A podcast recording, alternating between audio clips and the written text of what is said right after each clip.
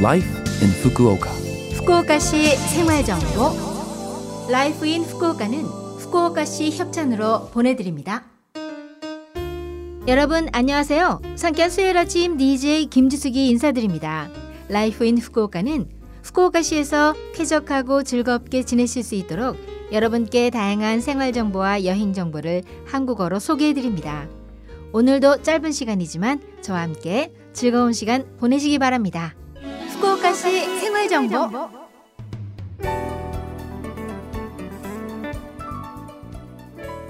반딧불의 계절이 찾아왔습니다. 여름이 오고 있음을 알려주는 반딧불은 은은하며 아름다운 빛을 발해서 많은 이들을 매료시킵니다. 후쿠오카의 반딧불 감상 시기는 매년 5월 하순부터 6월 상순입니다. 반딧불은 공기가 맑은 물가를 선호하는데 후쿠오카에는 반딧불을 감상할 수 있는 명소가 많습니다. 후쿠츠시의 모토기가와 자연공원 반딧불의 고장, 토호무라의 다랑논 친수공원 등이 유명한데요. 실은 후쿠오카 시내에서도 반딧불을 만나실 수 있습니다. 바로 하카타역 청사 옥상정원 쯔바메노모리 광장입니다. 도심의 번잡함을 잠시 잊고 자연을 즐기실 수 있으니 하카타역 주변에 오실 일이 있으면 꼭 한번 방문해 보세요. 반딧불은 희귀한 곤충입니다.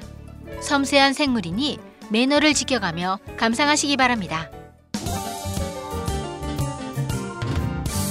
후쿠오카시 생활 정보 일본의 6월과 7월은 장마철입니다. 폭우로 인한 재해가 발생하기 쉬운 시기이니 주의하세요.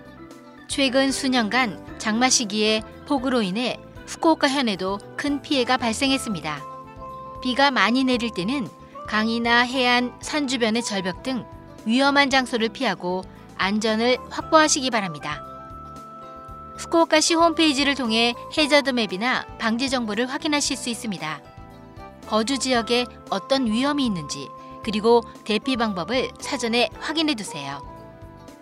세부 사항은 Fukuoka City Multilingual Portal로 검색해서 재해 항목을 확인하시기 바랍니다. 후쿠오카시가 알려드리는 중요한 정보는 후쿠오카시 공식 페이스북 Global Community Fukuoka나 후쿠오카 요카토피아 국제교류재단 페이스북 후쿠오카시 국제회관 아따까 후쿠오카를 통해서도 다국어로 안내해드립니다. 팔로우에서 평소부터 중요한 정보를 확보하시기 바랍니다. 후쿠오카 시내에서 우산 공유 서비스인 아이카사를 실시 중입니다. 지하철역이나 백화점에 우산을 빌릴 수 있는 시설이 있어 스마트폰으로 간편하게 우산을 대여할 수 있습니다. 24시간 110엔에 이용할 수 있어 비닐 우산을 구매하는 것보다 저렴하고 환경 보호에도 좋습니다.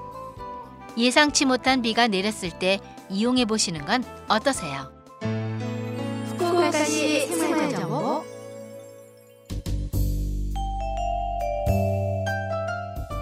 이번 주 Life in Fukuoka 한국어 어떠셨어요? Life in Fukuoka는 팟캐스트로 언제든지 들으실 수 있습니다. 그리고 블로그를 통해 방송 내용을 확인할 수도 있으니 Love FM 공식 홈페이지에 Life in Fukuoka 페이지도 놀러 오세요. 방송에서는 여러분들의 사연도 기다리고 있습니다. 프로그램이나 DJ 김지숙에게 메시지를 적어서 이메일 761골뱅이 lovefm.co.jp 761 골뱅이 lovefm.co.jp로 보내주세요. 자 그럼 청취자 여러분 즐거운 하루 되시고요. 저 김지숙은 다음 주 수요일 아침에 뵐게요. 안녕.